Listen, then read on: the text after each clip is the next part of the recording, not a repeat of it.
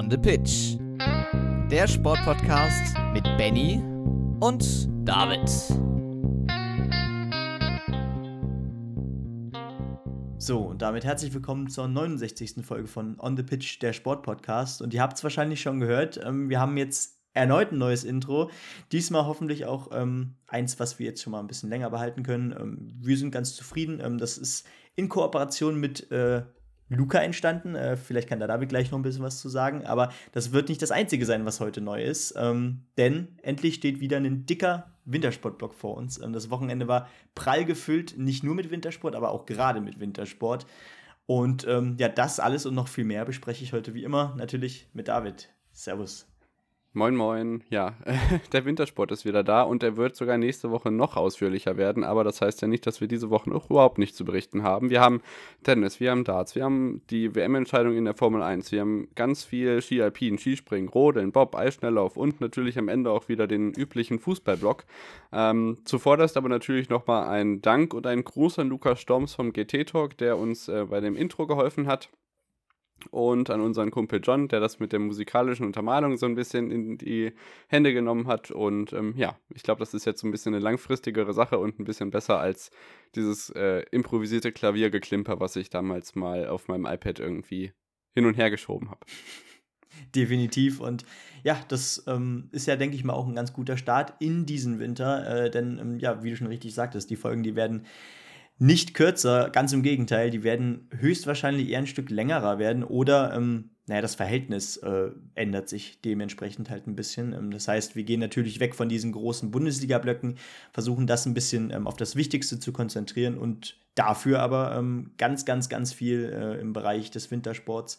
Und natürlich, was im Dezember noch ansteht, unter anderem die Darts-WM. Da freut sich der Benny. Aber wir steigen einfach direkt ein ins Wochengeschäft, damit wir nicht jetzt schon so viel Zeit verlieren. Wir wollen ja schließlich unsere kompakten Sport-News auch alle unterkriegen. Und damit ähm, fangen wir eigentlich mit einem der schönsten Ereignisse des ganzen Wochenendes an. Und zwar sind das die ATP-Finals. Und da ja. hat Sascha Zverev, der Olympiasieger, das erste Mal seit Ewigkeiten wieder gegen Daniel Medvedev gewonnen und sicherte sich ja sozusagen die inoffizielle Weltmeisterkrone im Tennissport was für eine Leistung und was für eine Reise, die er dieses Jahr hinter sich gebracht hat. Ja, genau. Also da habe ich kaum noch was hinzuzufügen, ehrlich gesagt. Ähm, man muss sich das nur mal auf der Zunge zergehen lassen. Ähm, der Mann verliert erst in der Gruppenphase gegen Medvedev, gegen seinen vermeintlichen ähm, ja, Angstgegner, äh, schlägt ja. dann im Halbfinale erst die Nummer 1 der Welt Djokovic, um dann im Finale glatt 6-4, 6-4 ähm, eben diesen ähm, der Angstgegner in Anführungszeichen Medvedev zu schlagen. Und ähm, das ist eben, ja, das setzt eigentlich diesem Jahr nur noch die Krone auf. Äh, er hat Olympia gewonnen. Er stand eigentlich in jedem Grand Slam mindestens im Halbfinale. Ähm, hat jetzt zuvor ja auch das Masters erst in. Äh, nee, nee, das Masters in Paris hat er, glaube ich, nicht gewonnen, aber hat in Cincinnati ja auch unter anderem ein Masters-Turnier gewonnen. Also, ähm, vielleicht haben wir auch gestern schon besprochen, ähm, könnte das auch ein Anwärter auf ähm, ja, den Sportler des Jahres sein. Ja, absolut. Also da ist er auf jeden Fall einer der äh, Charaktere, die man da auf der Wahlliste auf jeden Fall ganz oben ja. dabei haben muss. Ähm, sechs Titel in elf Monaten waren das jetzt. Äh, hat auch ordentlich was in Preisgeld eingespielt. Also ähm, da läuft es auch privat im Moment, was man so hört. Ähm, hat man ja auch des Öfteren mal an der Seitenlinie gesehen in den letzten Wochen. Und ich glaube, das ist einfach, ähm, ja, somit eine der Sportgestalten, die wir dieses Jahr in Sportdeutschland hatten. Und parallel lässt er sich ja auch äh, zu einigen Spaß, spaßigeren Sachen ähm, durchaus zurande ziehen, weil, wenn man sich bedenkt, dass der inoffizielle Tennisweltmeister und Olympiasieger im Tennis bei Schlag den Star mitgemacht hat, und zwar nicht irgendwie nach seinem Karriereende, sondern in genau dem Jahr, ist das ja. eigentlich echt eine richtig coole Sache.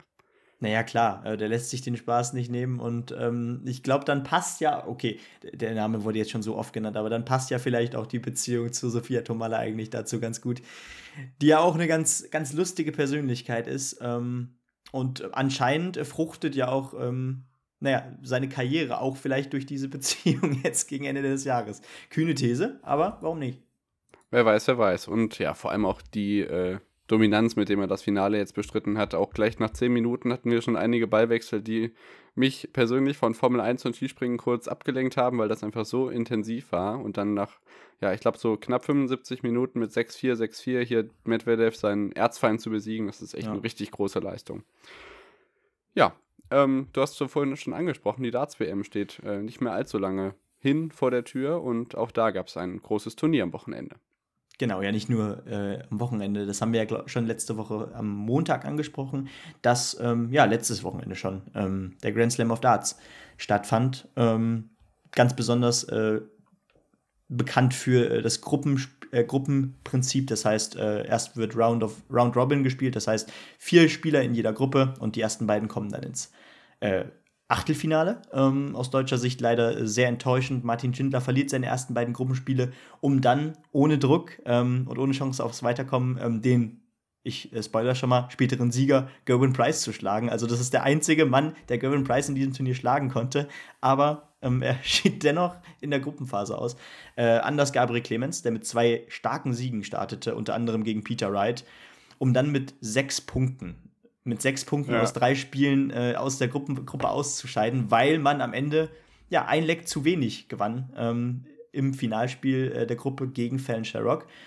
Und äh, Fallon Sherrock, die marschierte dann auch einfach mal bis ins Viertelfinale ähm, durch und verlor dort dann erst gegen Peter Wright, gegen den äh, späteren Finalisten, mit 13 zu 16. Ähm, unfassbares Turnier und das zeugt wieder von ihrer Qualität. Ähm, aber Andererseits muss man weiterhin sagen, sie hat immer noch keine Tourcard. Sie, sie liefert ab, sobald sie ähm, bei professionellen Turnieren dabei ist, aber konnte bisher noch nicht diese Tourcard gewinnen. Im Januar wird wohl der nächste Anlauf warten. Oder ähm, sie er spielt einfach eine Hammer-WM, spielt sie in die dritte oder vierte Runde, würde sich dann wahrscheinlich auch schon in den Top 64 befinden und dann würde ihr eine Tourcard zustehen ohne zur Q-School zu gehen. Ähm, ansonsten, ähm, das Finale bestand dann aus Gervin Price gegen Peter Wright und äh, Gervin Price mit einer Machtdemonstration 16 zu 8, ähm, gleichbedeutend mit seinem dritten Titel bei diesem Turnier. Also das Turnier hat er echt gepachtet. Ähm, und Peter Wright ja, bäumte sich dann nochmal auf, ähm, gewann dann sein achtes Leck äh, zum, was weiß ich, glaube 14 zu 8 oder 15 zu 8 ich glaube 15 zu 8 stand es da schon, mit einem 155er äh, Finish aus dem Nichts. Da hat man gedacht, ja, ähm, vielleicht äh, ist da noch was möglich. Vielleicht ist das jetzt der Beginn einer Aufholjagd, aber nichts da. Gavin Price, ähm, ja, der verdiente Sieger und ähm, ja, damit auch wieder eine große Chance ähm, auf, den, auf die nächste Weltmeisterschaft. Und Sherrock ist, glaube ich, im Moment sowas von in den äh, Headlines drin, dass man die echt jetzt auch für die nächsten Monate auf dem Zettel hat. Und ich glaube auch, wenn es über die Q-School nicht ja. schafft, ähm, auch wenn ich da nicht so tief drin bin, ist, der, ist die WM nochmal eine richtig schöne Platt, äh, eine richtig schöne Plattform, wo sie sich zeigen kann, wo sie sich auch zeigen wird, glaube ich. Mhm. Ähm, wir bleiben weiterhin dran. Ganz sicher. Ähnlich spannend äh, bleibt es in der Formel 1 Weltmeisterschaft. Da sind nicht mehr ganz so viele Rennen ausstehen, nur noch zwei Stück an der Zahl. Äh, das ist so die Trias der Hölle, habe ich sie letzte Woche, glaube ich, genannt. äh, Katar, Saudi-Arabien, Abu Dhabi. Das Katar-Wochenende stand jetzt am Wochenende an. Eine seit 2004 in der Motorrad-WM befahrene Strecke, die jetzt zum ersten Mal im Formel-1-Rennkalender war und wo auch in den nächsten Jahren ähm, Formel-1-Rennen gefahren werden. Ähm, ja, eine DRS-Zone, viele schnelle Kurven, wenig langsame Stellen. Da merkt man eben, dass es eine für den Motorradsport gebaute Strecke ist. Ähm, Nichtsdestotrotz wurde dort gestern, wie gesagt, ähm, ein Jahr vor dem Start der Fußball-Weltmeisterschaft, die auch ordentlich promotet wurde mit Gianni Infantino in der Startaufstellung und WM-Pokal vor Rennstart und es ist einfach nur schrecklich. Jedenfalls wurde auch gefahren und zwar ähm, maßgeblich natürlich dafür das Qualifying am Samstag. Das sah folgendermaßen aus. Lewis Hamilton ähm, auf der 1 und dann gab es zwei Strafen und zwar für Bottas drei Positionen nach hinten. Der startete dann von 6 und Max Verstappen startete von 7, weil der 5 Positionen Strafe bekommen hat. Aufgrund von doppelt geschwenkten gelben Flaggen in Q3 und so durften die dann ihre schnellsten Runden zwar fahren, die Zeit zählte, aber dementsprechend wurden sie dann zurückversetzt. Pierre Gasly sensationell dann auf dem zweiten Startplatz vorgerückt. Und noch viel sensationeller, Fernando Alonso, der alte Rückkehrer, der alte Mann, ähm, auf dem dritten Platz im Alpin und generell lotste das schon ein bisschen den Weg in Richtung des tollen Abschneidens des alpinen Teams. Da kommen wir gleich am Sonntag noch drauf zu sprechen. Im Qualifying dahinter Norris auf 4, Sainz auf 5. Für die Startaufstellung dann weiterhin Sonoda 8, äh, äh, Ocon 9, Vettel auf 10 und Red Bull, Sergio Perez nur auf Platz 11. Was das für die Konstrukteurs-WM bedeutete, sehen wir auch gleich später. Ebenso enttäuschend Leclerc auf 13, Ricciardo auf 14. Ähm, und Mick Schumacher schlägt einmal mehr seinen Teamkollegen im Qualifying. So, das Rennen war dann bestimmt ja wieder von Strategie und vor allem von der für mich freudigsten Erscheinungen neben Sascha Zverev an diesem Wochenende. Und zwar ist es tatsächlich die Tatsache, dass Fernando Alonso den dritten Platz nach Hause gefahren hat. Mhm. Am Ende richtig äh, zittern musste, weil es bei einigen äh, Fahrern zu Reifenschäden gekommen ist, weil man sich da nicht sicher war, wie lange die Reifen gehalten haben, hat das dann am Ende unter anderem aufgrund einer Virtual Safety Car Phase noch ins Ziel gerettet. Ähm, nur knappe drei Sekunden vor Sergio Perez, der sich von 11 auf 4 noch schlagen konnte. Ähm, da vorne Lewis Hamilton weiter vor, äh, vor Max Verstappen. Ähm, Bottas im Unglück, äh, auch mit ähm, ja, Aufgabe am Ende ist nicht ins Ziel gefahren. Latifi, wie gesagt, mit Reifenschaden. Das gleiche Schicksal ereilte dann George Russell auch noch kurz vor Schluss, sodass Mick Schumacher da vorbeiziehen konnte. Ähm, hinter Sergio Perez Esteban Ocon auf Platz 5, das heißt Alpine auf Platz 3 und Platz 5 machen da extrem Boden gut in der Konstrukteursweltmeisterschaft im Vergleich zu Alpha Tauri. Da werfen wir auch gleich noch einen Blick drauf. Äh, Lance Stroll auf der 6, die beiden Ferrari auf 7 und 8, Norris auf der 9 und Sebastian Vettel holt wieder mal einen Punkt für Aston Martin mit dem 10. Platz. Pierre Gasly auf der 11 ähm, also auch ordentlich zurückgefallen. Ricciardo auf der 12 zu Noda, Raikön, Giovinazzi, Schumacher, Russell und eben Mazepin in der WM haben wir jetzt ähm, noch einen kürzeren Abstand zwischen Max Verstappen und Lewis Hamilton. Das sind jetzt nur noch sage und schreibe acht Punkte, ähm, die bei den letzten Rennen dann den WM-Titel entscheiden können. Hinterlasst uns doch gerne auf Social Media eure Meinung, wer es jetzt am Ende mhm. macht. Rettet das Verstappen noch ins Ziel oder ist es eben doch Hamilton, der das Ruder noch rumreißt? Ähm, bei der Fahrer-WM ansonsten ist es recht spannend zwischen Lando Norris und Charles Leclerc, Platz 5 und 6. Die sind nur ein Platz auseinander, äh, ein Punkt auseinander, nur kurz dahinter Carlos Sainz im zweiten Ferrari. Fernando Alonso hat ordentlich an Punkte aufgeholt.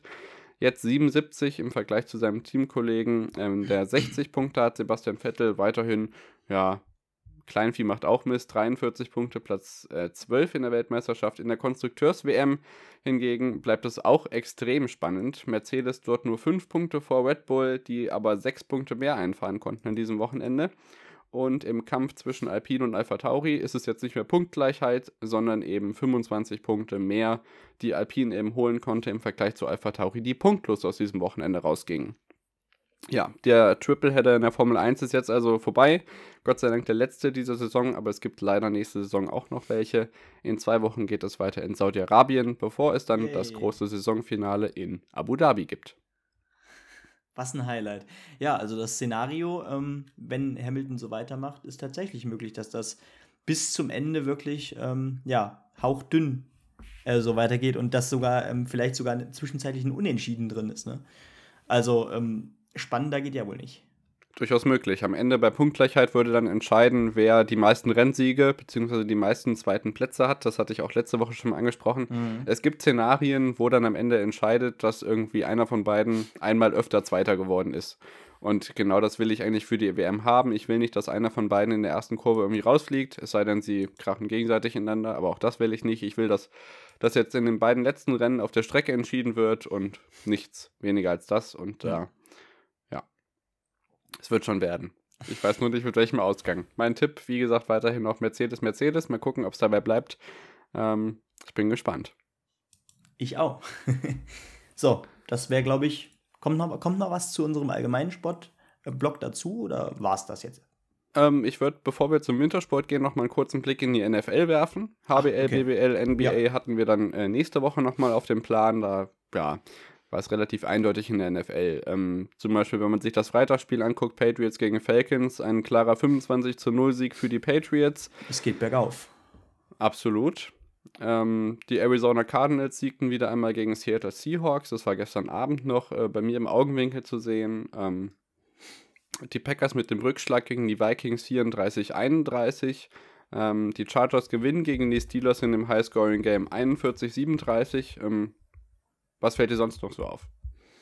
Ähm, ja, warte, ich, ich suche mir gerade mal so ein bisschen einen Überblick. Ja, ähm, was mir auch auffällt, ist, dass die Lions ähm, mittlerweile es immerhin schaffen, ähm, die große, größeren Gegner mal zu ärgern, weil ähm, erst haben die, sie. Die machen da Punkte. ja. ja, also erstens Top. holen sie ähm, ja, einen Punkt gegen die Steelers letzte Woche und jetzt ähm, ja, kämpfen sie sich an die Browns ran, verlieren, verlieren aber dennoch 10 zu 13 am Ende. ja, spielerisch versuchen sie scheinbar eher so die Gegner ja, zu egalisieren durch ihr Spiel, ins Spielstil, so wirkt es manchmal. Ja, aber sonst, ähm, ja, relativ wenig Überraschungen diese, diese Woche. Ähm, du, ich weiß nicht, ob du es schon sagtest. Die Texans gewannen gegen die Titans, die ähm, ja eigentlich der definitive Favorit äh, in meinen Augen gewesen wären. Ähm, ja, sonst äh, die Cardinals weiter sehr gut dabei, gewinnen gegen die Seahawks 23-13 deutlich und ja, weiterhin nur bei zwei Niederlagen. Äh, ja, und die Patriots definitiv weiter auf gutem Kurs und ähm, in Richtung Playoffs, ähm, was ja, denke ich mal, äh, das Hauptziel dieser Saison sein wird. Ähm, ja, schauen wir mal, wie das so weitergeht. Ähm, aber ich denke, so die eine oder andere Überraschung kann dann auch in den äh, Playoffs noch dabei sein. Genau, die Chiefs sind weiterhin auf Erfolgskurs, gewannen 19 zu 9 gegen die Cowboys. Die stehen also auch weiter, äh, besser da in der AFC und ein Spiel steht noch aus, das sind die Bucks gegen die Giants. Das Ganze dann heute Nacht zu sehen. Ich denke, wir widmen uns gleich äh, dem ersten großen Wintersportwochenende. Ähm, eins von vielen, was uns in den nächsten Monaten begleiten wird. Ähm, wir werden auch versuchen, nicht ganz regelmäßig, aber versuchen so Sonntagabends, wenn das Ganze so sich langsam gelegt hat, zum Beispiel bei Twitter Spaces, einem ganz interessanten Format, schaut da gerne mal vorbei, so einen gemeinsamen Raum zu haben, wo wir gemeinsam über die sportlichen Ereignisse der Woche, des Wochenendes zu sprechen. Das ist, glaube ich, eine ganz schöne Atmosphäre, so ein bisschen wie Clubhouse. Ich weiß nicht, wer von euch das ausprobiert hat. Ähm, es ist aber deutlich interaktiver als ein Insta Live. Das haben wir gestern auch kurz ausprobiert. Deswegen ähm, haltet vielleicht mal so im Hinterkopf, dass wir mit Twitter Spaces in den kommenden Wochen durchaus abends, sonntags zum Beispiel mal was zu tun haben werden. Genau, ansonsten Twitter, Instagram at onthepitch-pod. Schaut da gerne mal vorbei. Abonniert uns bei den Podcatchern, wo ihr so Podcasts hört. Wir sind da eigentlich fast überall zu finden und dann hören wir uns genau. gleich wieder mit dem Wintersport, bevor wir dann uns am Ende nochmal dem Fußball widmen. Bis gleich.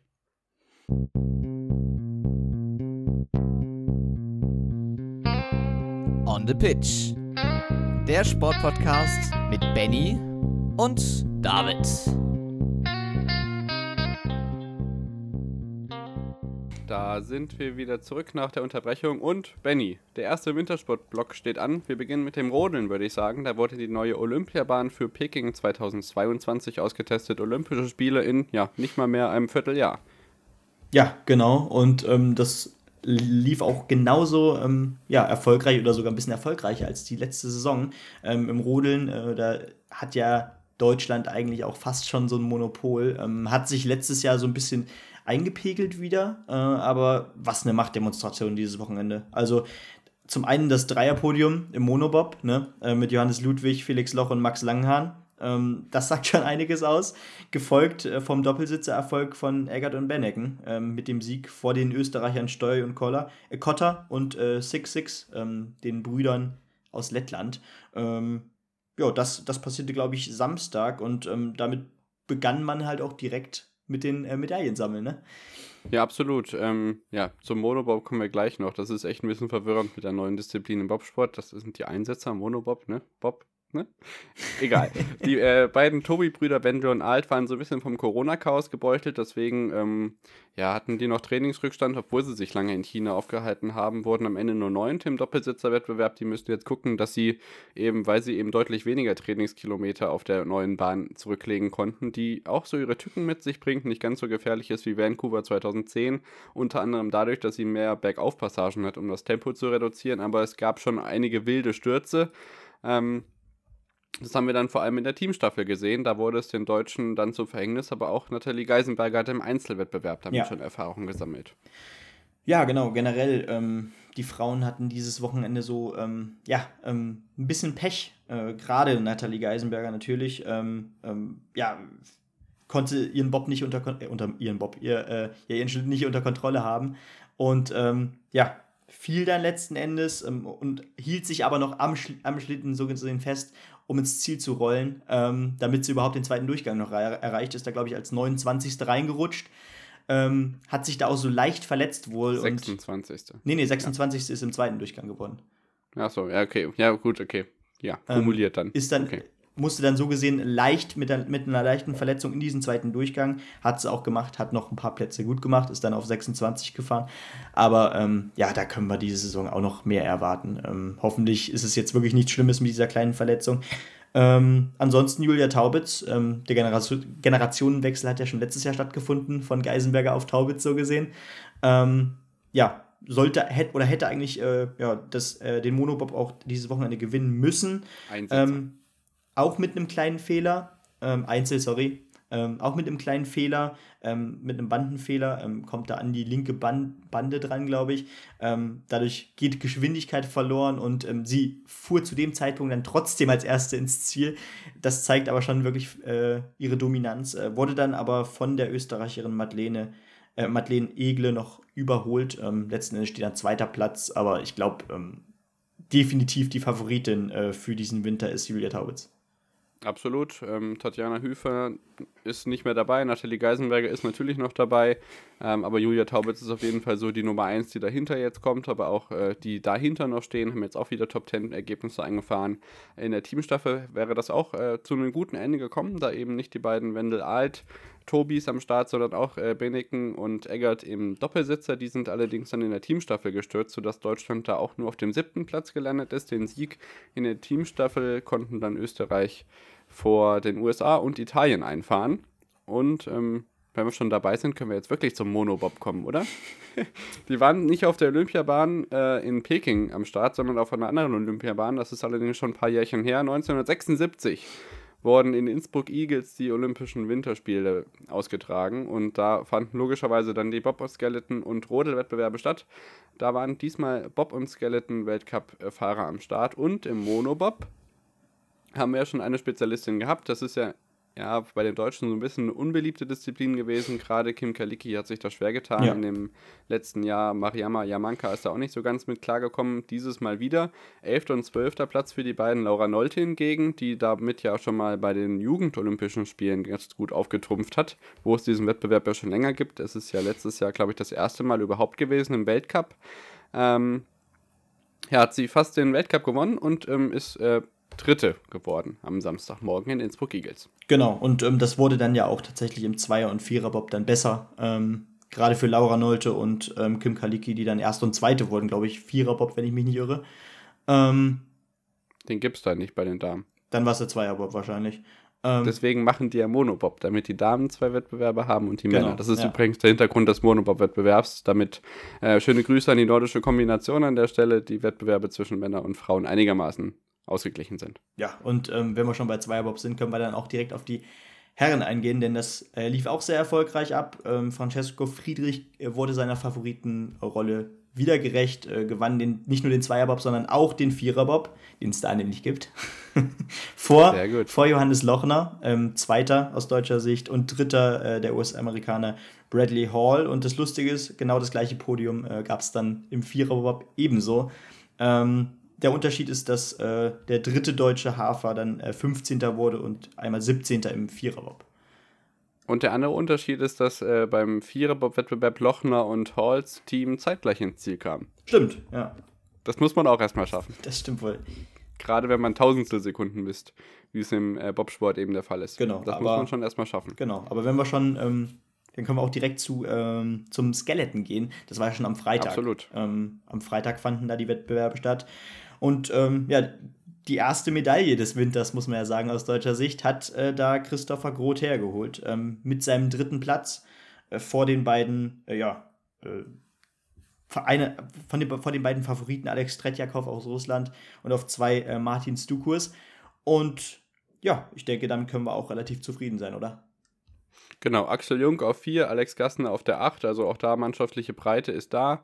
Ähm, die beiden Favoriten natürlich Tretjakov und Dukursch wie die letzten Jahre auch. Bei den Damen war es nicht ganz so rosig, aber da haben wir auch im letzten Winter schon gesehen, dass es da deutlich bergauf gehen kann. Hanna Neiser auf der 18, ähm, Jacqueline Nölling auf der 11 und Tina Hermann mit äh, 18. Rückstand, 8. Platz, während Elena Nik Nikitina aus Russland vor Kimberly Boss aus den Niederlanden und Kim Meilemans aus Belgien den Sieg für sich entscheiden konnte. Genau. Ja, habe ich nichts mehr hinzuzufügen. Dem ist das so, dann gehen wir ganz schnell zum Eisschnelllauf, genau. Ja, die waren ja in Innsbruck. Ach stimmt, ja. Und äh, die waren, glaube ich, in Stavanger in Norwegen. Ähm, Benny kann uns gerne sagen, was Claudia Pechter am Wochenende gemacht hat. Die war nämlich auch wieder mit dabei. Ich kann euch sagen, dass Patrick Beckert ähm, aufgrund des einzigen 10.000 Meter Rennens, was dieses Jahr im Weltcup ausgetragen wird, bei den Herren im Zeitranking jetzt so weit oben steht, dass sein Olympiaticket so gut wie sicher ist. Das heißt, ähm, der beste deutsche Langstrecken-Eisschnellläufer ist bei Olympia in Peking mit dabei. Du stellst wieder Erwartungen auf. Ich habe ebenso am Wochenende keinen ähm, ja, ähm, Eisschnelllauf geguckt. Ich glaube, es, es, gab auch gar keine Übertragung, ehrlich gesagt. Aber Claudia Pechstein ähm, ging am Weltcup äh, in, an diesem Wochenende wohl äh, als Zehnte ähm, letzten Endes vom Feld. Ähm, ja, ist in Ordnung, aber ähm, es geht weiter eigentlich das Bangen um Olympia, oder? Ja, ich glaube, das wird echt schwierig. Also es sind jetzt hier die B-Gruppen. Ich habe echt auch so wenig gesehen. Es war nur so kurze Zusammenfassung, teilweise im ersten nach dem Skispringen. Ähm, ich glaube, wir müssen jetzt einfach in den kommenden Wochen schauen, dass wir den, die Olympiaperspektive von Claudia Pechstein so ein bisschen ähm, auf dem Laufenden halten. Ehrlich gesagt ist es auch ein bisschen verzwickt mit den Listen und hier Langstreckenstartplätze und da noch ein Qualifikationswettbewerb und so. Es ist nicht so ganz ein, eindeutig, aber ähm, wenn der Olympiastart von Claudia Pechstein dann sicher ist, dann werdet ihr es natürlich bei uns hören. Genau. Und ähm, da bleiben wir in den nächsten Wochen natürlich auf dem Laufenden. Na klar. Dann die zwei großen Disziplinen, die noch fehlen, Ski Alpin und Skispringen.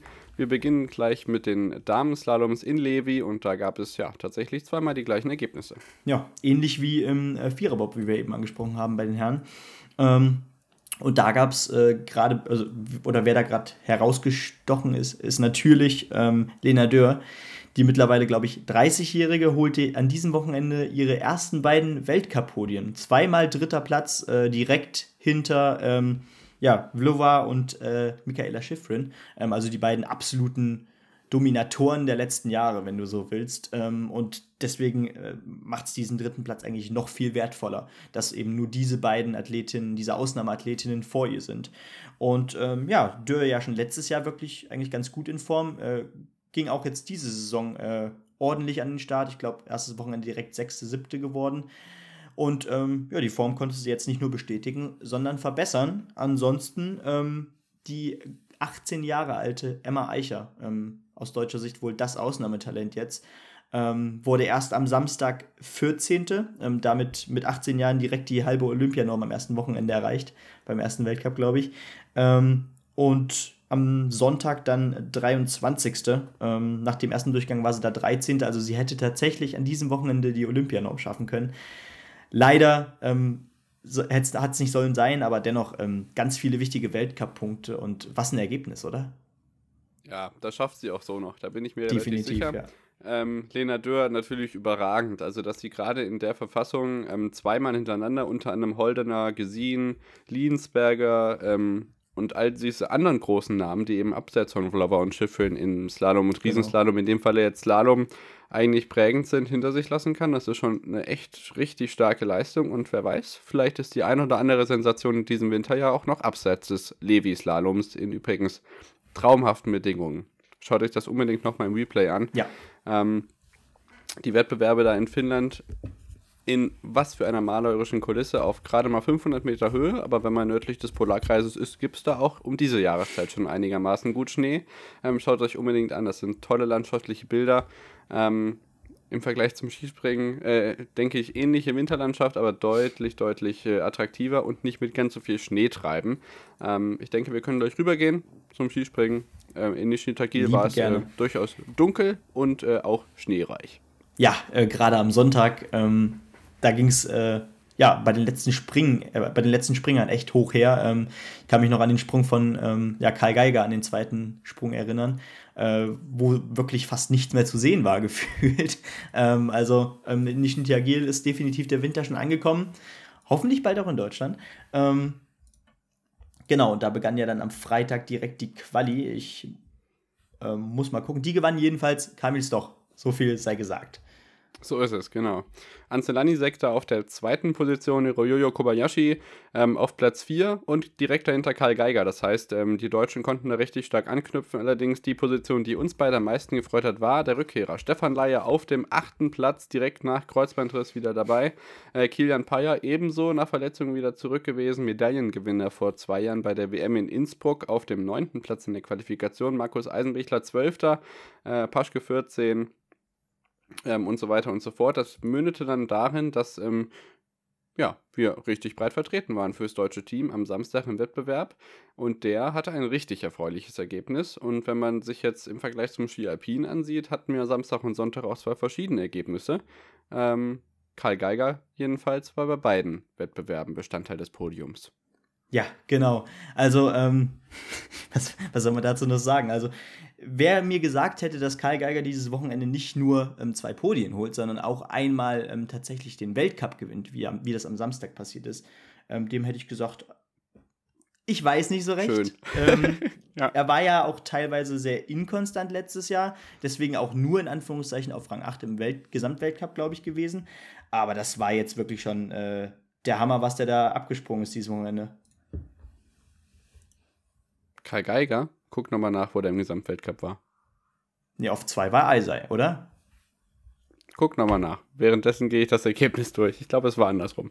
Ähm, Kobayashi jedenfalls auf der 2, Halbo Eckner Graneröd auf der 3 am Samstag und sehr überraschend, äh, Japan, Naoki Nakamura, ein Werner Schuster hat im Eurosport-Kommentar gesagt, deutlich aufgeschlossenerer Japaner als Noriaki Kasai. Ich habe übrigens recht. Besser Okay, sorry. Also Geiger auf 6, aber nicht auf 8. Und Eisei war letztes Jahr auf 2 tatsächlich. Ähm, der hat dafür äh, nicht die äh, großen Dinger bei den Highlights, äh, zum Beispiel bei der Vier, äh, Vierschanzentournee oder bei der Skiflug-WM abgerissen. Das ist richtig. Dafür hat er jetzt am Samstag zum Beispiel den sechsten Platz belegen können. Genau. Ähm, die weiteren deutschen Platzierungen wieder sehr erfreulich. Stefan Laie auf Platz 14, ähm, Konstantin Schmid auf der 22, also Stefan Laie, also die Form, der muss man erstmal zurückkommen. Pius Paschke am Samstag 26. Andreas Wellinger verpasst ganz, ganz knapp den zweiten Durchgang ja. mit dem 31. Platz. Und ähm, ja, wir hatten noch einige, die überhaupt gar nicht dabei waren in dem Wettbewerb. Zum Beispiel Stefan Kraft. Genau, Stefan Kraft hat tatsächlich nicht mal die Qualifikation überstanden. Äh, das ist tatsächlich sehr heftig, aber ähm, das war wirklich ein Auf und Ab dieses Wochenende. Da werden wir ja gleich noch drauf schauen. Ähm, ansonsten gab es aber auch Leute, die äh, den zweiten du Durchgang nicht erreicht haben, ähm, wo man dachte, okay, ähm, das ist ja, schon eine kleine Überraschung. Piotr Schüber zum Beispiel, der Weltmeister von letztem Jahr auf der Normalschanze, glaube ich. Ähm, ja, fiel als drei, äh, 32. raus. Ähm, Genauso Anders Fannemel, der eigentlich einen guten Eindruck auch in der Quali hinterlassen hatte, ähm, bei seinem Comeback nur 36. Philipp Aschenwald äh, konnte letztes Jahr immer wieder für eine Überraschung sorgen, wurde 39. Ähm, ja, Jakub Wolny fiel als 45. raus, ähm, aber ähm, eine tolle Überraschung. Oh, ja genau, Stekawa muss man noch sagen. Äh, da, war, da wurde 48. Also ähm, ja, von denen äh, in der Wertung äh, vorletzter. Aber ähm, Benny möchte bestimmt was zum 46. Genau, sagen. Ähm, denn es gibt den ersten türkischen Starter, der jemals an einem Weltcup teilgenommen hat, der sich für den Weltcup qualifizieren konnte. Und das ist Fatih Arda äh, Ipciolu. Und ähm, der sprang tatsächlich eine sehr gute Quali, ähm, kam da dann leider im ersten Durchgang nicht mehr ganz ran ähm, mit den 99,5 Metern. Aber das ist doch ein riesen, riesen Schritt, oder? Ja, absolut. Ähm, das türkische Skispringen gebeutelt ja. Wir haben es in, in der letzten Woche mit Louis in unserer Skispringen-Saisonvorschau besprochen. Ähm, haben zwar ein Trainingszentrum, das zwischendurch durch einen Erdrutsch stark beschädigt worden ist, aber da kann man wieder gut trainieren und da merkt man langsam, dass da auch was da äh, nach vorne geht und es ist schön, dass man da aus dem Bereich auch wieder ähm, Vertreter im Weltcup hat. Und ähm, wie gesagt, da sind die Damen tatsächlich breiter aufgestellt als die Herren. Die sind übrigens nächstes Wochenende auf der Normalschanze in Nizhny Tagil dran, während es für die Herren nach Kusamo geht. Ähm, mich freut es, dass er dabei ist und ich denke, das wird auch nicht das letzte Mal gewesen sein, dass das diese Saison so gewesen ist. Und ja, wir blicken direkt auf den Sonntag. Genau. Da gab es natürlich auch wieder eine Qualifikation vor dem Wettbewerb und die ging sehr, sehr erfreulicherweise mit einem Doppelsieg ähm, für Deutschland aus. Eisenbichler vor Geiger Johansson, überraschend Daniel Sandreev auf der 4, Nico Kitosau auf der 5, also da äh, hat unter anderem auch der Aufwind eine Rolle gespielt. Halber Eckner Graneröd auf der 6, die weiteren deutschen Platzierungen. Paske auf der 12, Schmid auf der 13, Laie auf der 18, das ist wieder top, gerade wenn man so das Comeback betrachtet, ebenso wie Andreas Wellinger, der sich da besser geschlagen hat als am Samstag. Gott sei Dank. Echt. Richtig, auch immerhin äh, Normalstands-Olympiasieger, immer genau. wieder gerne zu erwähnen. Ähm, nicht qualifiziert unter anderem aber Dom Preutz, Stefan Huler, Anders van der Mehl, ähm, der eben schon angesprochene Pole, Anti Alto. Ähm, also da auch wieder einige große Namen, die äh, nicht mit dabei waren im Wettbewerb und Ryuyo Kobayashi, weil der wurde aufgrund ähm, eines Vergehens an seinem Anzug vom neuen Materialkontrolleur, dessen Name mir gerade entfallen ist, ähm, aus dem Wettkampf genommen und war somit nicht dabei. Ja, genau. Und ähm, das muss natürlich eine riesen Enttäuschung gewesen sein, gerade weil der am Samstag erst Zweiter geworden ist ähm, und 80 Weltcup-Punkte einheimsen konnte. Äh, ja, sehr unglücklich für ihn. Ähm, der hätte bestimmt auch noch für, das, für ein gutes Ergebnis aus äh, Sicht der Japaner gesorgt. Aber ähm, ja, Jakub Wolny fällt mir da noch ins Auge, ähm, der eigentlich vor dem Winter einen äh, guten Eindruck hinterlassen hatte ähm, und jetzt weiterhin ohne Weltcup-Punkte bleibt. Also der hat zweimal jetzt den zweiten Durchgang verpasst. Schon heftig. Äh, und Kito Sao genauso ähm, fiel in Durchgang 1 raus nach dem 18. Platz gestern, äh, vorgestern am Samstag.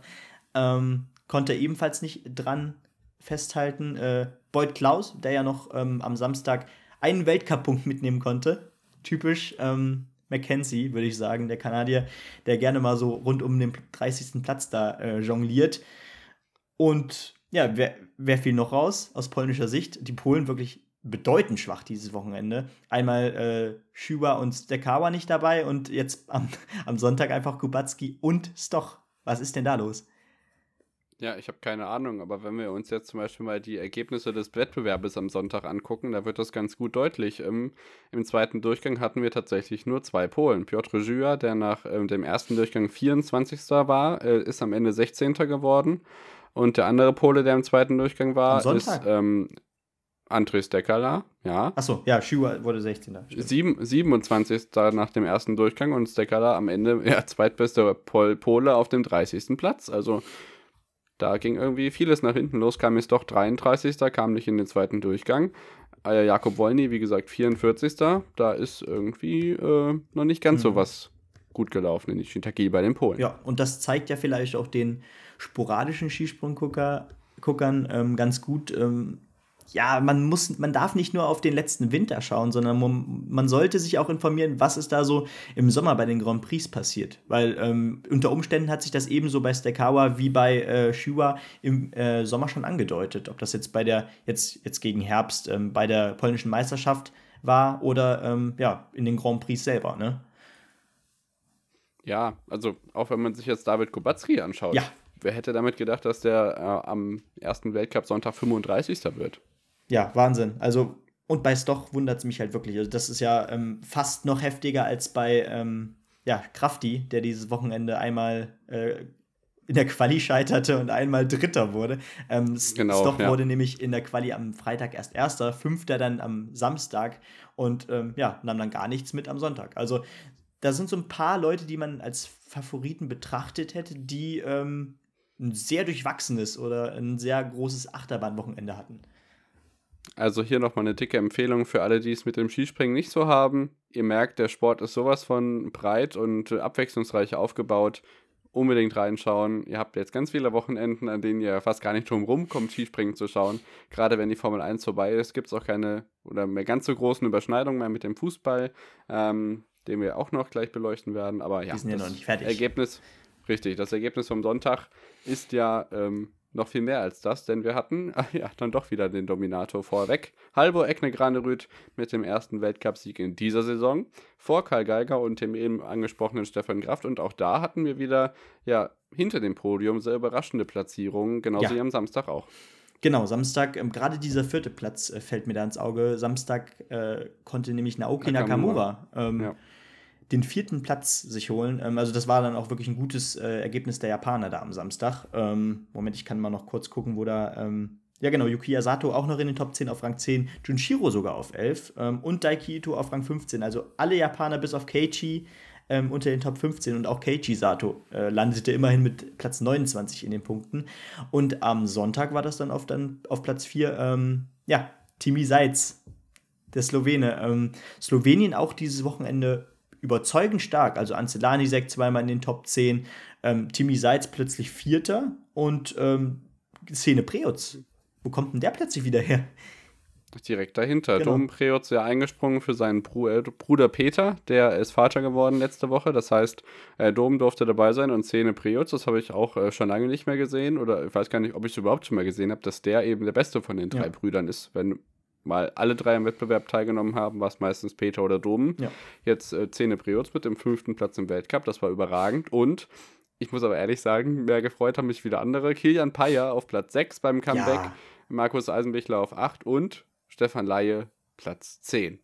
wie geil ist das eigentlich? Marius Lindwig auch wieder, ähm, ich denke, da kommen wir auch noch einiges erwarten auf der 13 und Pius Paschke, die Konstanz auf Platz 15. Ja, also ähm, gerade natürlich äh, der Stefan Laie, der alte Willinger, ähm, wie der sich zurückgebissen hat, ähm, muss man wirklich sagen, Hut ab. Also ähm, da holt er äh, wahrscheinlich sogar mit der, nehmen wir mal Kai Geiger außen vor und äh, Eisei, aber was für eine Konstanz war das denn von äh, Stefan Laie? Da wird er 8 in der Quali, Platz 14 am Samstag und Platz 10 am Sonntag. Ähm, wenn das so weitergeht, äh, dann geht das ganz schnell und ähm, wir haben da vielleicht sogar drei Starter da ganz vorne drin. Ähm, aber ohne Druck. Also das, das Ergebnis ist klasse, aber man sollte. ohne Druck, aber dreifach Sieg bei der Tournee. Ja. genau, wie es äh, schon jemand aus der Skisprung-Community jetzt am Rennen angesprochen hat. Ähm, ja, aber Hammer. Also äh, darauf lässt sich aufbauen. Aber worauf lässt sich auch aufbauen? Äh, Andi Wellinger. Der wurde nämlich. Ja, Platz 17. Genau, Platz 17. Ähm, nach dem Platz 31 am Samstag konnte sich da wirklich nochmal deutlich verbessern. Äh, einmal 119 und einmal 117 Meter. Äh, das ist schon die Konstanz, die man da benötigt. Und ähm, tolles Ergebnis. Pius Paschke, wie du schon sagtest, auf Rang 15. Auch wieder ein solides Wochenende. Ähm, und Konstantin Schmid immerhin mit zwei Weltcup-Punkten auf Rang 29. Äh, da ist die Inkonstanz leider noch vorhanden. Aber ich glaube, ähm, der hat es auch schon äh, teilweise angedeutet. Das wird bestimmt auch ein guter Winter für ihn. Genau, wir haben noch einige Platzierungen, die wir ansprechen wollen. Das ist äh, Daniel Antretande, auch nach dem wahnsinnigen, lebensgefährlichen Sturz im Planitza im März wieder zurück im Weltcup. Ähm, da gibt es auch einige Sportler, die nie wieder zurück auf das jeweilige Sportgerät kehren. Er ist wieder da und äh, zeigt auch gleich Leistung. Jan Hörl, ähm, so ein bisschen die Überraschungskanone der Österreicher im ersten Durchgang top mit dem zweiten Platz und dann äh, fällt er zurück auf Platz 24 und außerdem noch erwähnenswert im zweiten Durchgang Simon Ammann. Ähm, ich hoffe, ich weiß nicht, wie weit es noch nach vorne gehen kann mit Platz 27. Am Sonntag Manuel Fettner auf der 28, Konzi Schmid, wie gesagt, 29. und Andres Deckerler macht die Top 30 zu und holt sich noch einen Weltcup-Punkt. In der Gesamtweltcup-Wertung ist Karl Geiger jetzt Erster mit 180 Punkten, vor Halvor Oekne Kranerüb mit 160 und ja, Hiroyo Kobayashi, obwohl er nur einen Wettbewerb gesprungen ist mit 80 Punkten, ist er dort auf dem dritten Platz. Weil wir eben so viele Überraschungen hinter dem Podium haben, ähm, hat das dann doch noch für Platz 3 gereicht im Gesamtweltcup. Ja, ganz genau. Also ähm, das zeigt ja auch, äh, dieser Winter kann echt sehr, sehr spannend werden. Ähm, da ist wirklich für so viele was drin, auch in die Top 10 zu springen und ähm, wenn ich mir jetzt die Ergebnisse ansehe, ein Kilian Empire nach zwei Weltcups wieder in den Top 10 im Gesamtranking zu sehen, ist einfach so schön. Äh, Robert Johansson springt zweimal gegen, äh, in die Richtung der Top 10, ist jetzt auch Zehnter, auch bisher sehr konstant. Ähm, und dann sind da eben so Namen wie Szene Preutz, Timmy Seitz, ähm, Lanisek. Lanisek. Da muss man abwarten, äh, wie, sie, wie sie das Niveau halten können. Aber Slowenien haben wir ja auch ähm, vielleicht so als Sorgenkind bezeichnet äh, vor der Saison in unserer Vorschau, weil man da nicht so recht wusste, was kommt da jetzt. Ähm, da sah es nämlich ähnlich schwach aus im Sommer und dazu noch äh, der Shootingstar Bob Pavlovcic, der mit seinem äh, Gewicht so ein paar Probleme hatte. Also, ähm, ja, da lief nicht alles glatt, aber ähm, die Ergebnisse machen Hoffnung, ne? Ja, Gleichwohl man sagen muss, dass man sicherlich nicht das weiter erwarten darf, was jetzt gesehen ist. Das heißt, für genau. mich bleiben sie immer noch so ein bisschen das Fragezeichen. Ähm, aber wie gesagt, der Weltcup ist noch jung. Auf dem Plan stehen 28 Wettbewerbe. Wir haben jetzt zwei hinter uns. Also, da sind wir in den nächsten Wochen vielleicht um einiges schlauer, was das angeht und was die einzelnen Nationen dann auch im weiteren Verlauf dann ähm, ja, zeigen können. Nationenwertung Deutschland vor Norwegen, Japan, Slowenien, Österreich, Polen, Schweiz, Russland, Finnland, Bulgarien und Kanada, weil eben ja, die Türkei leider keinen Weltcup-Punkt holen konnte. Auch das wird, glaube ich, diese war's. Saison noch passieren. Also ich habe ein gutes Gefühl. ja, wer weiß. Das ein oder andere äh, glückliche Ereignis kann da durchaus noch passieren und dann kriegt sogar noch die zwölfte Nation den Weltcup-Punkt. Vielleicht kommen ja sogar noch mehr dazu, wer weiß, wer weiß. Ja, der erste Wintersportblock ist durch. Benny? Mai ist das wieder spannend, ey. Ja, es wird, es wird nächste Woche sogar noch mehr. Genau. Ähm, zum einen natürlich Biathlon in Östersund kommt jetzt dazu ab Samstag. Da freue ich mich auch riesig drauf. Es wird nicht weniger ähm, zu tun am Wochenende, aber naja, gucken wir mal, wie wir das so klären. Ähm, und genau, Skispringen Rukai nächstes Wochenende, beziehungsweise Kusamo. Ähm, und die nordische Kombi kommt zurück. Langlauf müsste wahrscheinlich auch beginnen. Ne? Äh, die Herren Alpinen sind auch wieder dabei. Irre. Ja. Wir haben also volles Programm. So ist es, genau. Wir sind natürlich heute noch nicht am Ende, denn ihr habt natürlich äh, von uns natürlich noch den Fußballblock, der gleich kommt, äh, sowohl national als auch international, Bundesligaspieltag mit einigen Überraschungen und diese Woche ist auch wieder internationale Woche. Das heißt, wir haben einiges zu bereden und äh, liegen gut in der Zeit, sodass wir das schön kompakt noch zu Ende bringen können. Twitter und Instagram, at onthepitch-pod, schaut da gerne mal vorbei. Ansonsten gebt uns gerne Feedback äh, bezüglich des neuen Trailers, was ihr sonst nur für Verbesserungen habt oder was ihr euch wünscht. Ähm, da sind wir gerne für alles offen. Der Winter ist gerade erst losgegangen, da ist sicherlich einiges möglich und wir hören uns gleich wieder.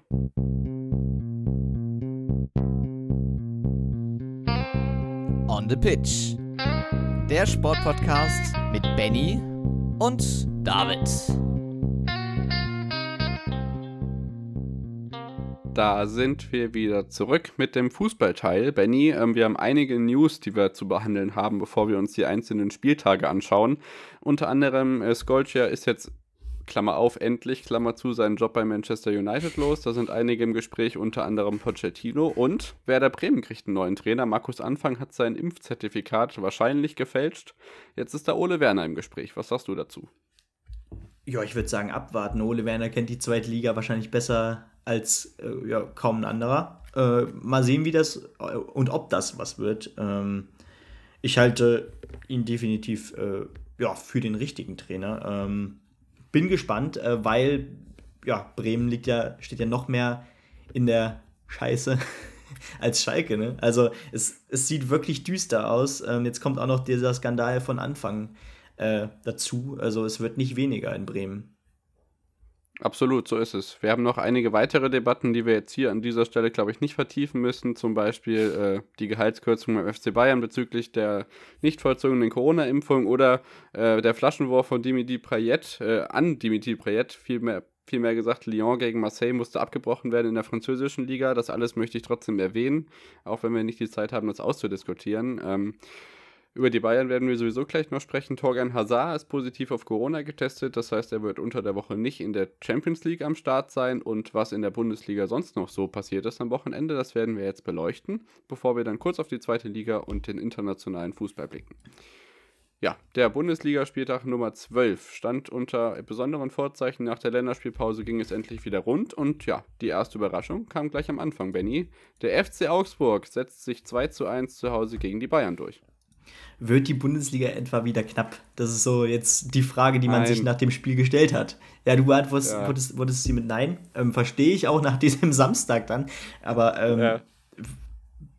keine Ahnung. Also, was, was soll ich dazu sagen? Es ging relativ schnell. 23 Minuten, 35 Minute stand es 2 zu 0 für Augsburg. Und ähm, ja, Bayern konnte aus äh, dem massigen Ballbesitz und ähm, ja, der, der Spielkontrolle nicht viel machen. Und dann sind es drei wichtige Punkte für die Augsburger. Absolut. Ähm, für, für den Abstiegskampf auf jeden Fall ganz wichtig. Die Bayern, denke ich, mit dem Kopf äh, in den letzten Tagen auch ein bisschen abseits des Fußballplatzes belastet. Das heißt, ähm, das hat man auch in der Chancenbewertung gesehen, dass da ja die Bälle nicht ganz so Müller-esk oder Lewandowski-esk über die Torlinie von Rafael Gikiewicz äh, queren konnten. Ähm, in der Bundesliga-Tabelle hatte man sozusagen einen Anschluss an Dortmund, sodass möglich war, wenn Dortmund eben gewinnt am Samstag, dass da nur noch ein Punkt Unterschied war. Mhm. Und damit sind wir schon beim Samstag. Ähm, knapp, aber am Ende dann eben doch für mich als Bielefelder ganz glücklich, dass Stuttgart eben nicht gewinnen konnte im Signal Iduna Park. Aber die Dortmunder haben sich wieder einmal schwer getan ohne Haaland und konnten einen knappen 2 zu 1 Sieg einfahren, der sie jetzt wieder einen Punkt an die Bayern ranführt. Genau, also das war echt eine schwere Geburt. Es stand ja auch lange 1 zu 1 und ähm, ja, man, man dachte wirklich, die verkacken das jetzt wieder und ähm, Bayern erhält den Abstand von vier Punkten bei. Ähm, nichts da. Am Ende war es, ich glaube, Marco Reus, äh, der das Ding dann noch einschiebt zum 2 zu 1 und zu ganz wichtigen ja. drei Punkten, äh, weil ich glaube, so viele Chancen lässt Bayern jetzt auch nicht mehr liegen im Rest der Saison. Also da ist ja jetzt schon so viel passiert. Ja, also das ist eigentlich fast schon die größte Überraschung, dass Dortmund die drei Punkte eingefahren hat. nach dem, was wir aus den letzten Jahren gelernt haben. Es ist leider so. Ähm, da gab es noch andere Partien am Samstag. Natürlich Leverkusen gegen Bochum. Ich denke, das können wir kurz machen. 1 zu 0 Sieg von Leverkusen. Alles andere wäre eine Überraschung gewesen. Ja, wobei Leverkusen ja jetzt auch echt nicht in Form war. Ähm, hatten, glaube ich, viele ja, auch. Ist ja auch kein deutlicher getippt. Sieg. Genau. Ähm, wichtige Punkte für Leverkusen, um da jetzt ähm, nicht weiter an Boden zu verlieren. Äh, sind ja jetzt auf Rang 4 wieder gerutscht. Äh, ein Punkt an Freiburg ran, weil die haben ja auch nicht äh, sonderlich erfolgreich gespielt diese Wochenende am Sonntag. Genau, da kommen wir gleich noch drauf. Ähm, Borussia Mönchengladbach gegen Kräuter Fürth, da müssen wir drüber sprechen. Das Ergebnis ist auch nicht gerade überraschend. Ein ähm, ja, deutlicher Sieg gegen den Tabellenletzten, das kann man sich erwarten von der Mannschaft, die gerade nur ähm, auf dem neunten Tabellenplatz steht, aber deutlich mehr Ambitionen hat. Ich muss allerdings über die, ja, über was muss ich sprechen, Benny? Eigentlich ist es klar, oder? Über die Torwartfrage bei Kräuter Fürth? Die Torwartfrage bei Kräuter Fürth. Marius Funk, Kickernote 5. Ähm, hat, glaube ich, sechs Spiele gemacht, ebenso wie Sascha Burchardt jetzt. Ähm, meine Meinung zu Sascha Burchardt kennt ihr. Marius Funk jetzt mit einem großen Fauxpas. Es hat mich so ein bisschen daran erinnert, wie ähm, Unai Simon bei der EM in Kopenhagen. Ich weiß nicht mehr den Gegner. Ich glaube, es war Kroatien. War das dieses ganz skurrile Tor? Hm, kann gut äh, sein. Ebenso ähnlich war es. Mhm. Äh, naja, katastrophaler Fehlpass in der 28. Minute, der dann zum 2 zu 0 führt. Ähm, und wenn es 2-0 gegen Fürth steht, ist die Wahrscheinlichkeit auch recht gering, dass sie das noch rumreißen. Von daher wollte ich nur darauf kurz zu sprechen kommen, dass die Torhüterposition bei Fürth auch dazu beiträgt, dass man eben so ein bisschen die Schießbude der Nation ist mit minus 25 Tordifferenz. Ja. Ähm, ja. Letzten Endes drei wichtige Punkte für Gladbach, ähm, die Pflicht waren. Ähm, man hadert ja jetzt schon damit, äh, wird das unter Umständen die allerschlechteste äh, Hinrunde oder halbe Spielzeit ähm, ja, der Bundesliga-Geschichte. Weil es geht, wenn das so weitergeht, hat äh, Fürth nach 17 Spielen dann äh, einen Punkt auf dem Konto. Hm. Das ist schon äh, nicht nur Tasmania 2.0, sondern das ist ähm, Tasmania hoch 2. Ja, traurige Sache, ey. Als hätte ich echt nicht gedacht, dass es so schlimm ist. Aber vielleicht passiert dann noch die eine oder andere Sensation. Sie gewinnen gegen die Bayern oder so im Rückspiel, wer weiß. Ähm, Hoffenheim gegen Leipzig, ebenso überraschend. Äh, 2 zu 0. Das äh, der El Plastico, genau. Äh, die TSG mit dem Heimsieg gegen den jetzt nur noch Tabellen siebten. Damit sind sie abgerutscht und das gefällt den Leipzigern gerade in Vorbereitung auf die Champions League, äh, wo es ja, ja schon ernst wird äh, überhaupt gar nicht. Ja, und das war absolut verdient. Also das ist das Erschreckende eigentlich äh, für Leipzig, ähm, die weiter unter Jesse Marsch noch nicht so richtig in Tritt kommen, äh, weder international ja. noch in der Liga. Äh, man hatte zwischenzeitlich mal so das Gefühl, ja, die festigen sich jetzt wieder. Nee, ähm, Hoffenheim das bessere Team. Ähm, die dominierten echt das Spiel, hatten einige tolle Chancen und ähm, ja, obwohl man nie weiß, was jetzt am Wochenende wieder wartet, ähm, weil Hoffenheim ist ja so eine Wundertüte, sieht es relativ konstant aus. Also äh, der Mittelfeldplatz, der wird gerade gefestigt. Genau, Leipzig äh, im Vergleich zum Dortmund-Sieg mit viermal Wechsel, unter anderem Pausen mit Muskelfaserriss, nicht, Muskelfaserriss, meine Güte, nicht dabei gewesen. Ähm, das wird auf jeden Fall eine wilde Reise, jetzt gerade wenn man unter der Woche noch ran muss. Ähm, wir haben aber noch ein Spiel übrig aus der Konferenz, über das wir noch nicht gesprochen haben. Arminia Bielefeld gegen den Verein für Leibesübungen Wolfsburg. Ich weiß gar nicht, wie viel du mitbekommen hast, auf jeden Fall. Ich glaube nicht ganz so viel. Äh, Benny, ist es, äh, also, wann kommt es mal dazu, dass Arminia Bielefeld zwei Tore gemacht? Wir haben doch. Schon lange her, ne? Wir haben doch sogar. Mal im DFB-Pokal gefühlt. Wir waren doch sogar zusammen im Chat bei, äh, im, im Discord, als, ähm, weil, weil parallel äh, das Skispringen angefangen hat oder der zweite Durchgang äh, angefangen hat gegen Ende. Und ja, also einfacher kann man wirklich drei Punkte nicht verschenken. Also äh, da haben wirklich 80 Sekunden gereicht, um aus einem 2 zu 0 einen 2 zu 2 zu machen für äh, Wolfsburg. Und das ist dann eben so dieses ähm, Quäntchen, was dann vielleicht fehlt zur absoluten Bundesligamannschaft, dass man dann wirklich 90 Minuten konzentriert ähm, auch mal so ein Spiel nach Hause fahren kann. Und wenn es dann 2-1 ausgeht. Ne? Ähm, aber dass man genau. dann wirklich nach einem Anschlusstreffer direkt zusammenbricht und dann ähm, das 2-2 im direkten Gegenstoß passiert. Tiefschlaf. Genau, ja. das darf eigentlich nicht passieren. Genau, gegen Stuttgart hat das ganz gut funktioniert. Äh, was heißt ganz gut? Ja, doch, ganz gut funktioniert mit dem 0 zu 1. Am Ende hätte es ja noch deutlicher ja. werden können. Wir hatten einige Chancen da, die nicht ins Tor gingen.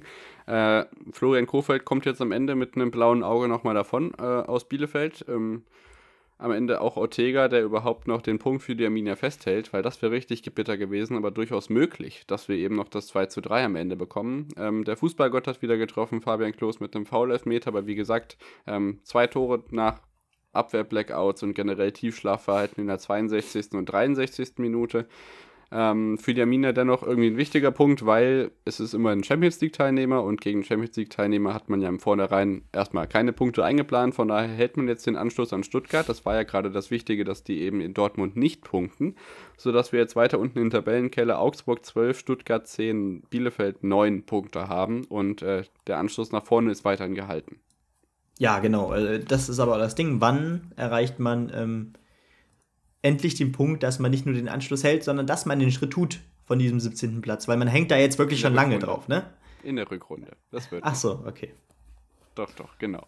So ist das. Im Topspiel, Typico Topspiel, nennen es die Leute bei Sky immer. Union Berlin gegen Hertha BSC Berlin. Das Berliner Stadtderby. 2 zu 0 an der alten Försterei. Heimsieg und Niederlage für die Blau-Weißen aus dem Westteil der Stadt. Ja, genau. Ähm, eigentlich das, was man schon die ganze Saison gesehen hat. Ähm, Union spielt weiterhin sehr, sehr, sehr konstant ähm, und gewinnt auch hier 2 zu 0 verdient gegen Hertha. Und ich äh, kann mich da an eine Szene erinnern, dass ähm, Davy Selke nach dem Spiel sein Trikot in die Kurve wirft ähm, und ja, der äh, Fan, der das gefangen hat, hat es ihm direkt zurückgeworfen. Also der Frust in der Hauptstadt, nicht in Köpenick, Köpenick, aber in der Hauptstadt, sonst äh, bei der Hertha macht sich breit und das auch absolut zu Recht. Also, ähm, dass man da zumindest vielleicht einen Punkt holt, ähm, wäre ganz wichtig gewesen. Und Hertha ist für mich, ist und bleibt für mich von den letzten fünf, sechs Mannschaften, die ähm, nicht auf einem Abstiegsplatz stehen, ähm, ja, das Team, was ähm, am gefährdetsten ist, da ganz unten wieder reinzufallen. Also erstens ist man nur drei, nee, doch drei Punkte von Platz 16 entfernt und zweitens hat man die Punkte, die man geholt hat, dann auch gegen Teams geholt, die dann entweder wirklich schwach gespielt haben oder die äh, selber ganz unten drin hocken. Mm, da wird auch, glaube ich, echt das nächste Spiel der Hertha richtig interessant. Weil ähm, jetzt gegen Union war auch die Frage irgendwie nicht, ob es noch ein 2 zu 1 gibt, sondern eher, wann das 3 zu 0 für Union kommt. Und jetzt, mhm. wenn man sich anschaut, dass Hertha nächsten Samstag gegen Augsburg ran muss, die gegen die Bayern gewonnen haben, ja. was ja immer so ein ganz besonderes äh, ganz besondere Auswirkungen auf die Mentalität in, innerhalb einer Mannschaft haben, ist das echt eine interessante Konstellation, wo sich Hertha BSC beweisen muss, weil ich glaube tatsächlich, wenn man gegen die Bayern gewonnen hat, hat man gegen Augsburg eine Chance. Oder sie sind eben so ambitioniert dabei, dass man eben gerade keine Chance hat.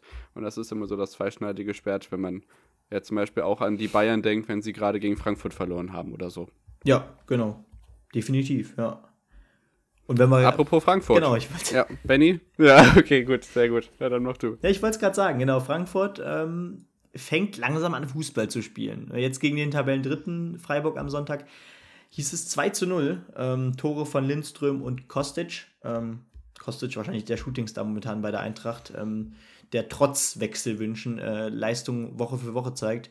Äh, als einer der wenigen, muss man ja bisher sagen. Ähm, aber äh, gegen ein Team aus Freiburg, was äh, ich habe gelesen, den gefühlt ähm, das, das fairste Spiel gemacht hat, was ging. Ähm, keine gelbe Karte kassiert.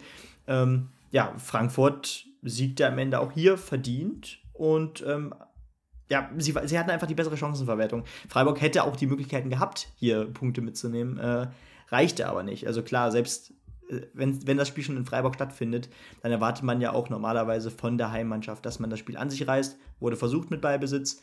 Ähm, aber die Chancenverwertung war dann tatsächlich das Problem.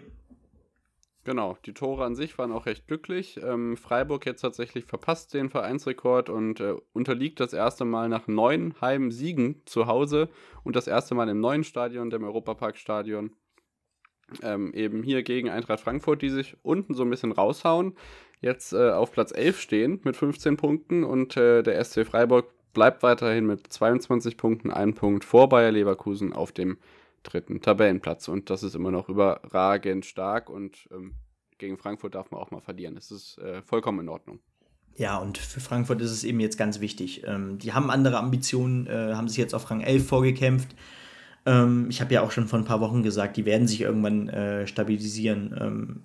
Nur wann ist die Frage, äh, ob es vielleicht zu spät ist für äh, Europa-Ambitionen oder ob man es dann noch vielleicht hinbekommt, in die Richtung zu gehen. Ich glaube, man hat die Möglichkeit definitiv noch, ähm, wenn man da sich ein bisschen jetzt am Riemen reißt. Ähnlich eigentlich wie Gladbach, ähm, weil die Saison ja ähnlich verlaufen ist eigentlich für beide. Ja, alles ist noch drin. Also wie gesagt, das sind halt, wie gesagt, auch erst zwölf Spiele gespielt. Genau. Das heißt, wir haben gerade mal ein Drittel der Saison durch, wenn man so will, äh, über den Daumen gepeilt und ja. Ich ähm, bin da ebenso optimistisch wie mit unserer Arminia auf Platz 17. Ein Spiel haben wir noch übrig, Mainz gegen Köln, das ist Tabellenplatz 12 gegen Tabellenplatz 8, Mittelfeldduell 1 zu 1. Ähm, beide halten so ihre Position ungefähr. Ich denke, das können wir auch recht kurz halten, oder? Ja, genau. Also gesehen haben wir das Spiel eh nicht, weil da lief ja der zweite Durchgang. Skispringen. Im Skispringen, da, da kamen gerade die Top 15 oder so schon. Ähm, ja, also was soll man dazu sagen? Ich glaube, äh, Mainz und Köln können mit diesem Punkt relativ zufrieden sein. Ähm, wobei Köln sich, glaube ich, schon erhofft hat, hier äh, die drei Punkte mitzunehmen, gerade weil man in, letzt, in den letzten Wochen so ein bisschen ähm, Stück für Stück eigentlich nach unten getaumelt ist. Äh, war ja selber mal auf diesem siebten Platz. Ähm, aber jetzt ist man schon Zwölfter mit 15 Punkten und nur in Anführungszeichen fünf Punkte entfernt vom 16. Äh, ja, bleibt abzuwarten, wie das jetzt weitergeht. Ne? Ja, absolut. Ähm, Stuttgart trifft auf Mainz und Köln trifft auf Gladbach am nächsten Spieltag. Wir blicken kurz ähm, auf die zweite Fußball-Bundesliga, zumindest die Ergebnisse durchgehen, bevor wir dann noch sagen, was diese Woche im Europapokal ansteht. Äh, Zweitliga-Ergebnisse: Hannover, Paderborn 0 zu 0, Sandhausen, Nürnberg 1 zu 2. Ähm, Nürnberg festigt damit den Platz weiter oben. Hamburg gewinnt gegen Jan Regensburg mit 4 zu 1 und Jan Regensburg ähm, ja, ja, Absturz kann man es noch nicht nennen, aber es ist so eng in der Tabelle da oben in der zweiten Liga, dass sie jetzt auf Platz 4 stehen. Darmstadt gewinnt sensationell hoch mit 4 zu 0 gegen den Tabellenführer FC St. Pauli und die beiden tauschen jetzt Platz 1 und Platz 2, sind aber punktgleich und nur sechs Tore auseinander. Hansa Rostock verliert zu Hause gegen Erzgebirge Aue. Aue weiterhin äh, auf Platz 14, steigt ja ein bisschen weiter nach oben. Rostock bleibt als Aufsteiger auf dem 11. Tabellenplatz. Bremen gegen Schalke, Benny. Dieser Moment Stille. Nee, so viel will ich dazu gar nicht sagen. Ähm, wir gehen in 82. Minute in einem eher schwachen Spiel, verdienen in Führung durch Simon Terodde durch seinen ähm, 154. Treffer, ist er damit alleiniger Rekordtorschütze der zweiten Liga. Das ist erstmal die tolle äh, Nachricht. Absolut. Die, ähm, ja, Glückwunsch da erstmal. Ähm, die andere Seite. Respekt. Große Leistung. Genau, ist aber. Genau wie von Shiri Stieler. Genau, die Leistung war hervorragend. 95. Äh, Minute ähm, gab es noch eine im ersten Moment mehr oder weniger strittige Szene eigentlich. Ähm, Matriziani, unser Verteidiger, ähm, muss sich da im Strafraum gegen den äh, Stürmer von Bremen beweisen. Moment, ich muss gerade den Namen suchen, ich weiß gar nicht, wie er heißt. Ähm, genau, äh, Roger Assal heißt er, glaube ich. Ähm, der tritt wohl in den Boden oder so, ähm, keine jedenfalls keine Berührung von äh, Matriziani am Fuß von ihm oder so. Ähm, und er springt hoch, ähm, fängt an zu schreien und liegt auf dem Boden und wälzt sich. Ähm, Shiri, der, äh, der, der, Schiedsrichter, ja, ähm, zögert erst, ähm, rennt dann zum Videobeweis. Ähm, allein das ist schon ein Skandal, dass das, dass der Videobeweis oder dass die Videoschiedsrichter tatsächlich sagten, okay, guck dir das lieber nochmal an. Klare Fehlentscheidung. Genau. Zitat Ende. Richtig. Ähm, die Moral von der sagen. Geschichte, Elfmeter, Füllkrug trifft, sechste, siebte Minute der Nachspielzeit, obwohl es nur fünf gab. neunte Minute genau. der Nachspielzeit. Ähm, und 90 plus 9. Ja, letzten Endes muss sich der DFB rechtfertigen, dass es kein Elfmeter war und dass ähm, allein schon der Fakt, dass äh, der Videoschiedsrichter eingegriffen hat, ähm, eigentlich ein kleiner Skandal ist. Jedoch ähm, wird Schalke nicht klagen, äh, weil die Erfolgsaussichten zu gering sind, um da irgendwas zu erreichen. Das ist ein Riesenproblem. Und ähm, die drei Punkte wären so wichtig gewesen, um sich da oben festzuketten, in Anführungszeichen. Ähm, jetzt nur einen Punkt zu holen, tut sehr weh, gerade wenn man die drei Punkte mehr als verdient hätte. Mehr will ich dazu nicht sagen. Im Endeffekt äh, ist es für beide so ein bisschen verlorenes Spiel. Beide holen nur einen Punkt und beide verlieren Plätze in der Tabelle. Bremen auf 9, Schalke auf 7. Am Sonntag die Spiele Heidenheim gegen Kiel 2 zu 1. Ähm, Kiel weiterhin auf Platz 16 und da sieht es auch überhaupt nicht gut aus. Dresden gegen Düsseldorf 1 zu 0. Der Aufsteiger siegt gegen eine ja doch festgesetzte Düsseldorfer Zweitligamannschaft, die jetzt in direkter Nachbarschaft zu ihnen in der Tabelle ist. Ingolstadt gegen Karlsruhe 1 zu 1. Äh, der Tabellenletzte sichert sich einen Punkt und am Mittwoch ist noch äh, das Nachholspiel St. Pauli gegen Sandhausen und da muss St. Pauli dann zeigen, dass sie vielleicht Platz 1 wieder zurückerobern. Die haben ja immerhin ein Spiel weniger. Champions League unter der Woche ist wieder alles bei The Zone und das Amazon-Exklusivspiel müsste diese Woche Sevilla gegen VfL Wolfsburg sein, Dienstagabend. Ansonsten haben wir Dynamo Kiew gegen Bayern München, ähm, wie gesagt Sevilla gegen Wolfsburg und am Mittwoch dann noch äh, Brügge gegen Leipzig. Das ist so ein bisschen der letzte Rettungsanker, an den sich die Leipziger noch festhangeln, wobei das, glaube ich, auch nicht ganz einfach wird. Und Sporting Lissabon empfängt Borussia Dortmund. Ja, ganz genau. Ähm, zusammenfassend kann man da, glaube ich, sagen, ähm, Dortmund muss sich den zweiten Platz behaupten. Ähm, Bayern ist ja schon so gut wie, nicht nur so gut wie durch, sondern ist schon durch. Da geht es um die Festigung des ersten Tabellenplatzes und Wolfsburg, da geht es noch richtig um was. Da kann von 4 äh, bis 1 noch alles passieren. Äh, da geht es richtig um die Wurst. Absolut, genau. Gerade Sevilla, Tabellenletzte, da muss man sich auf jeden Fall behaupten, um dann am Ende gegen Lille und Salzburg, die auch aufeinandertreffen, noch eine Chance zu haben. Ähm, ja, Leipzig selber kann selbst mit einem Sieg gegen Brügge jetzt mit Glück noch in die Europa League kommen, aber auch das wird ein richtig schwere Los, schweres Los, weil man muss ja immerhin noch einmal danach gegen einen von den beiden Großen spielen, die beide relativ sicher auf 1 und 2 schon draufstehen. Ja. In der Europa League ähm, haben wir die deutschen Mannschaften auch wieder dabei. Das heißt, Bayern 04 Leverkusen muss gegen Celtic Glasgow ran. Ähm, ich bin mir gerade nicht sicher, welches das Free-TV-Spiel bei RTL ist, denn ähm, auch Eintracht Frankfurt ist wieder am Start. Die spielen am Donnerstag gegen Antwerpen. Genau, und ähm, da haben wir ja schon die letzten Wochen gesagt, ähm, bisher eine souveräne Vorstellung der beiden äh, Bundesligisten. So kann es weitergehen. In der Europa Conference League ist Union Berlin mit dabei. Die spielen gegen Maccabi Haifa und da sieht es in der Gruppe ja, ja pff, schlecht aus. Also da wird es echt schwierig und ähm, das Aus im europäischen Pokal ist hier ja noch nicht ganz besiegelt, aber es steht nahe bevor. Genau, also ähm, Union wird die beiden Spiele, die beiden letzten Spiele gewinnen müssen, um die Chance aufrechtzuerhalten. Ähm, dann ist da auch was drin unter Umständen, aber äh, wirklich nur dann. So ist es. Ja. Schön kompakt zusammengefasst. Also Nächste Woche sind wir dann natürlich auch mit den Ergebnissen aus dem Europapokal wieder mit dabei. dazu eine ganze Menge Wintersport. Äh, keine Formel 1. Ich weiß nicht, was im Darts diese Woche ansteht. Ähm, da beginnt am Freitag, glaube ich, äh, das letzte Turnier vor der WM, äh, die Players Championship Finals, ähm, wo auch zwei Deutsche am Start sein werden. Die gleichen äh, alten Bekannten aus dem Grand Slam, Martin Schindler und Gabriel Clemens. Und dann hören wir uns natürlich nächste Woche wieder, ähnlich wie äh, Peng Shuai, die chinesische Tennisspielerin, hoffentlich auch mal wieder was von Thomas Bach hört. Die dürfen auch gerne öfters als einmal telefonieren und gerne darf sie sich dann auch an die weite Welt der Öffentlichkeit wenden. Egal. bei Twitter und bei Instagram könnt ihr uns folgen. Wir sind äh, noch offener als der IOC und die FIFA zusammen. At on the pitch unterstrich pod könnt ihr uns dort finden. Ähm, ja, viel Spaß beim Wintersport, viel Spaß bei allem anderen und dann hören wir uns wieder. Seid dabei. Wir sind dabei. Ciao. Bis dann. Schatz, ich bin neu verliebt. Was? Drüben. Das ist er. Aber das ist ein Auto. Ja, eben. Mit ihm habe ich alles richtig gemacht. Wunschauto einfach kaufen, verkaufen oder leasen. Bei Autoscout24. Alles richtig gemacht.